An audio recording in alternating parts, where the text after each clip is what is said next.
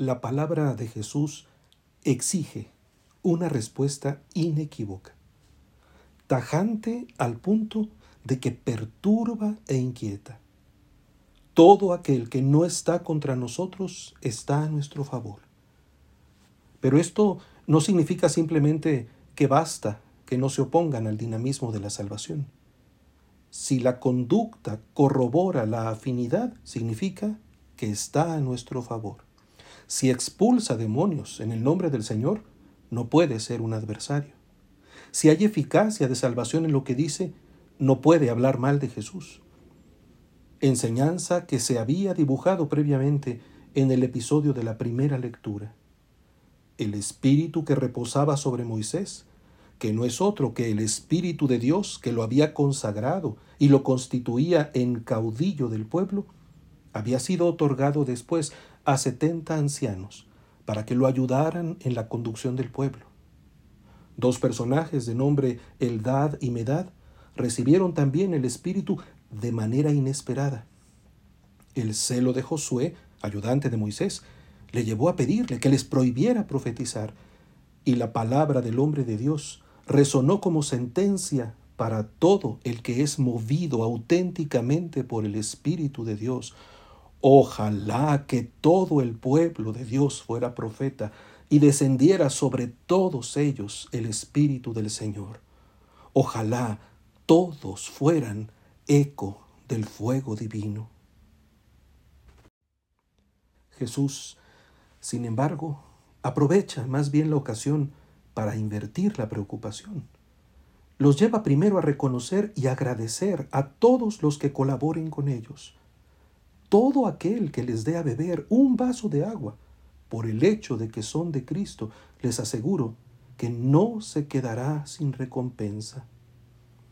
¿Cuántas personas, haciendo el gesto más sencillo, han participado realmente en la unción divina? Un solo vaso de agua es suficiente para ser reconocido de parte del Señor y para que se le garantice su recompensa. La generosidad es siempre incorporada a la gratuidad divina. Es acción poderosa en el nombre de Jesús que expulsa a los demonios, que sacia la sed, que expande el gozo del Evangelio, que difunde la presencia hermosa del amor de Dios. Y si para Dios no permanecen en el anonimato, tampoco deben quedar sin la gratitud de los discípulos de Cristo.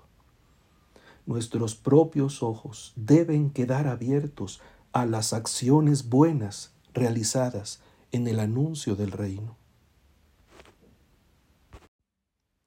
Viene a continuación, sin embargo, una advertencia. Advertencia fuerte y perturbadora, que no debe tampoco pasar inadvertida. Como toda enseñanza de Jesús, conserva su sentido salvífico. No debemos banalizar la responsabilidad de los que hablan en el nombre del Señor. No hemos de considerar intrascendente el testimonio de los que se presentan como cristianos. Al que sea ocasión de pecado para esta gente sencilla que cree en mí, más le valdría que le pusieran al cuello una de esas piedras de molino y lo arrojaran al mar. Durísimas palabras, que no desdicen la misericordia, sino la ubican, que muestran la gravedad de las acciones y la seriedad con que debemos tomar nuestras obras. La mano, el pie y el ojo son signos corpóreos de la pluralidad de traiciones que pueden realizarse. Todo el cuerpo, todas las facetas quedan involucradas en la responsabilidad de ser fieles. Y las consecuencias señaladas no son una figura mítica, sino el fracaso eterno de nuestra condición humana, descrito como lugar de castigo donde el gusano no muere y el fuego no se apaga. El discurso cristiano sobre el infierno no es una fantasía pedagógica para menores de edad. Al contrario, es la enseñanza de salvación que nos advierte cuán importante es la congruencia de nuestra vida. Por eso, no debemos preocuparnos por el bien que hacen los demás, sino más bien por el bien que nosotros, los discípulos de Jesús, dejamos de hacer, o peor aún, por el mal que llegamos a ejecutar, contradiciendo nuestra vocación. Perversión dolorosa que el Evangelio llama escándalo y que por ningún motivo hemos de pasar por alto. A la mano tenemos la palabra de Dios que nos ilumina, su ley perfecta que reconforta el alma y hace sabio al sencillo. La orientación íntegra de una existencia que no deriva en arrogancia ni en rigorismo, sino en la solicitud sincera por ser dóciles al impulso del Espíritu Santo.